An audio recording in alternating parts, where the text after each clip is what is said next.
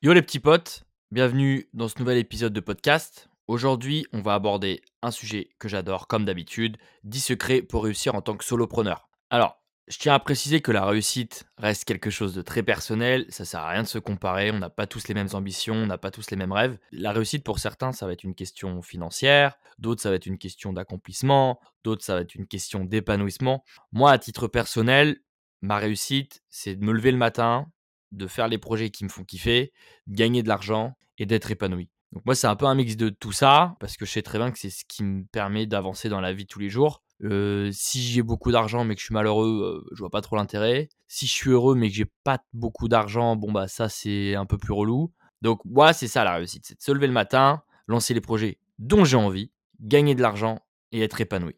Bon, dans, cette, dans cet épisode, on va pas parler d'épanouissement, en tout cas, c'est pas, il n'y a, pas énormément de secrets pour l'épanouissement. J'ai fait d'autres épisodes sur le, sur, le, sur le sujet, donc je vous invite à les regarder. Et pour gagner de l'argent, pareil, j'ai fait d'autres sujets de podcast. On parle un peu plus d'argent, comment gagner plus, comment monter ses prix, etc.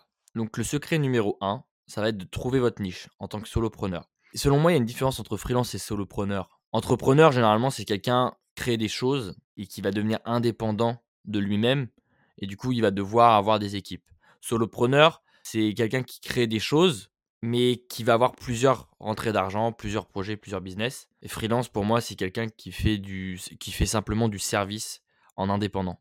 Donc pour moi, le solopreneur, c'est ce que je suis devenu et c'est ce que je tends à développer. J'ai commencé à faire de la 3D, donc du service. Ensuite, je propose des collaborations avec des marques tous les mois. Donc ça fait déjà deux services. J'ai une vente de formation j'ai vendu plusieurs formations, des formations 3D, des formations Photoshop, des formations LinkedIn. Et petit à petit, j'aimerais un jour créer une marque de vêtements, plus du merchandising, créer vraiment un univers autour de ma, marque personnelle. Il y a plein de choses à faire en tant que solopreneur et c'est ça ce que j'aime. C'est que le freelance, il y a un moment donné où tu vas avoir un plat de fond de verre, que ce soit en termes d'argent et d'épanouissement, parce que je trouve ça cool de pouvoir lancer d'autres projets, même si ça marche pas, même si tu te foires c'est cool de tester plein de choses. Par exemple, là, moi, j'ai ce podcast. C'est un autre projet parmi tant d'autres. Donc, je commence à avoir une petite expérience en tant que solopreneur. Et du coup, je tenais vraiment à vous partager mes 10 secrets pour pouvoir gérer son temps, gagner de l'argent et essayer d'avoir le plus de chances de réussir. Donc, la première chose à faire, le premier secret pour moi, c'est de trouver votre niche. Pour moi, le soloprenariat, c'est de créer plein de petits business qui marchent et de les faire grossir. Je vois pas le soloprenariat comme un produit ou un service qui parle à tout le monde.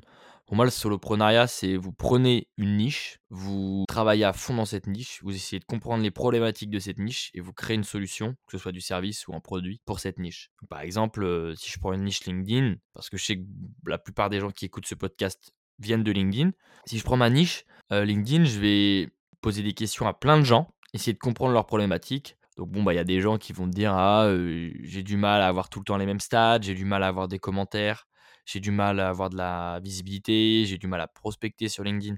Hop, donc tu prends tous les feedbacks et à partir de tous ces feedbacks-là, tu dis, OK, bon, bah moi, qu'est-ce que j'ai en compétences? Qu'est-ce que je peux leur apporter? Et du coup, généralement, quand tu es solopreneur, tu vas créer une formation ou un e-book ou un produit digital. C'est, c'est vraiment quelque chose de cool, le produit digital, parce que déjà, ça te permet de gagner de l'argent, ça te permet de structurer toutes tes connaissances, parce que quand tu vas créer ta formation, tu vas pouvoir structurer toutes tes connaissances, tout ton savoir sur un domaine. Et ça, je trouve ça cool. Et derrière, ça va aussi créer un lien avec ton audience, parce que ceux qui vont acheter vont se sentir encore plus proches de toi, puisqu'ils vont apprendre grâce à toi. Et donc, tu vas être ancré encore plus dans la tête des gens.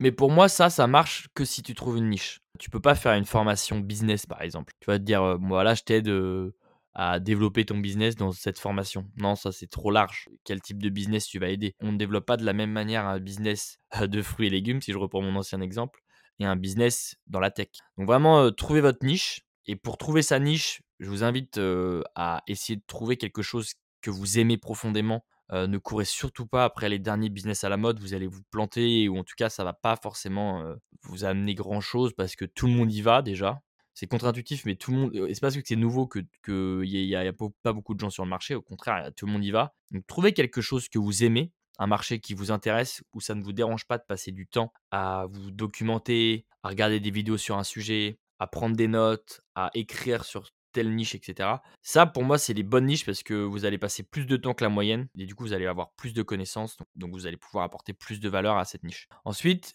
le secret numéro 2, ça va être d'établir une stratégie qui est claire. Alors, moi, je suis un peu bourrin dans ma définition de stratégie, même si je sais que c'est tellement important. Je pense pas que c'est intéressant de faire une stratégie ultra détaillée. En revanche, c'est intéressant de faire une stratégie quand même de court terme et de long terme. Pour moi, une stratégie de court terme, c'est de regarder ce que vous allez foutre de vos journées. Qu'est-ce que vous allez faire tous les jours pour faire en sorte que votre projet fonctionne. Et la stratégie long terme, c'est plus de se dire, ok, bon bah, à quel moment j'arrête si mon projet marche pas, à quel moment je, vais avoir envie de déléguer telle ou telle tâche. Pour moi, c'est plus ça le, les objectifs long terme. Moi, je vous déconseille de rester plus d'un mois sur un projet qui ne décolle vraiment pas. Pour moi, vraiment, le, comme on dit, success is obvious. Le succès est évident. Donc, si vous vous posez la question comment on sait si mon projet marche ou marche pas, c'est que pour moi, il marche pas. Un projet qui marche, vous allez très vite le sentir.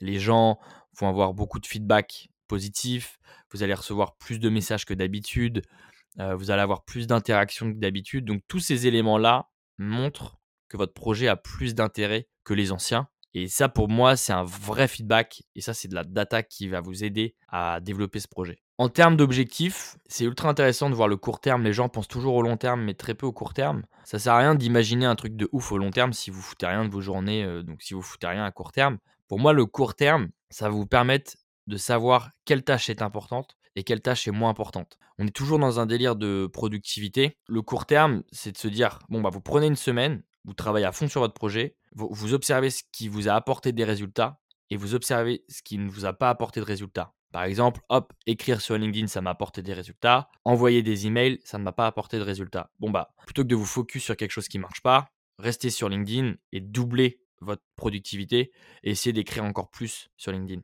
C'est un exemple, mais il y a beaucoup de gens qui s'entêtent parce qu'ils ils voient les autres copains sur l'emailing, par exemple, ils voient que ça marche et, et vous, ça marche pas. Ça sert à rien de s'entêter.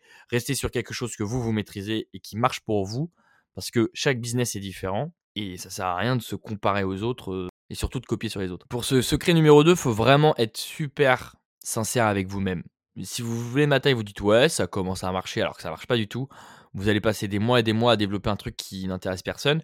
Donc, levez-vous le matin, dites-vous, OK, telle tâche, elle est importante, telle tâche, elle est importante, telle tâche, elle est importante. Celle-ci, elle n'est pas importante. Soit je la délègue, soit je la dégage. Au début, je vous conseille de la dégager. Vous n'allez pas avoir d'argent, ou en tout cas suffisamment de rentrée d'argent pour la déléguer. Donc, supprimez-la tout simplement si elle n'est pas importante. Ensuite, le secret numéro 3, ça va être de maîtriser son temps. D'où l'intérêt euh, d'écouter euh, le secret numéro 2. Pour maîtriser son temps, c'est super important de faire la différence entre l'utile et l'agréable. Qu'est-ce qui est utile et qu'est-ce qui est agréable? Parfois, vous pouvez trouver une tâche qui va être utile et agréable.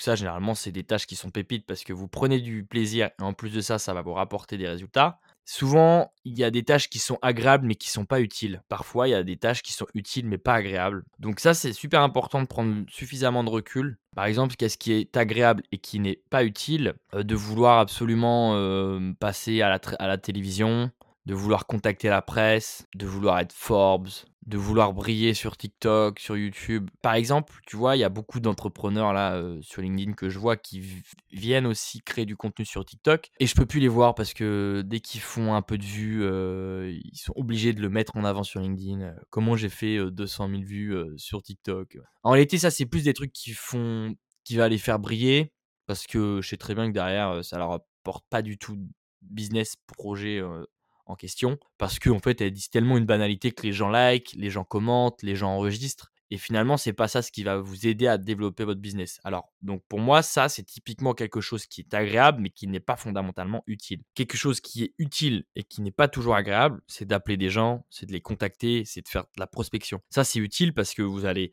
montrer votre projet, vous allez parler aux gens de votre projet et vous allez pouvoir avoir potentiellement des clients, des prospects et des gens qui vont dire ça j'aime, ça j'aime pas, ton projet il est éclaté, ton projet il est bien, etc. Là où j'ai réussi quelque chose selon moi, c'est vraiment mes collaborations et ma 3D. Mes collaborations, pourquoi? Parce que quand je crée du contenu 3D pour mettre en avant une collaboration, je prends du plaisir et c'est utile. Donc c'est agréable et c'est utile. Pourquoi c'est utile? Parce que je mets en avant ma collaboration, mais indirectement, je mets en avant aussi ce que je sais faire en 3D. Donc derrière, je vais avoir des marques qui vont me contacter pour avoir une vidéo 3D. Donc ça, c'est quelque chose que j'ai réussi à trouver et que je trouverais ça débile de le déléguer. Et du coup, ce que je fais, c'est que maintenant, j'essaie de le faire deux fois plus. C'est vraiment ça l'idée que je veux vous donner. C'est tu trouves quelque chose qui est utile et agréable. Ça, c'est le meilleur des cas. Et quand c'est utile et agréable, essaie de le faire deux fois à trois fois plus. Parce que du coup, ça va t'apporter plus de résultats, plus de kiff. Donc plus de kiff, plus de résultats, etc. C'est un cercle vertueux.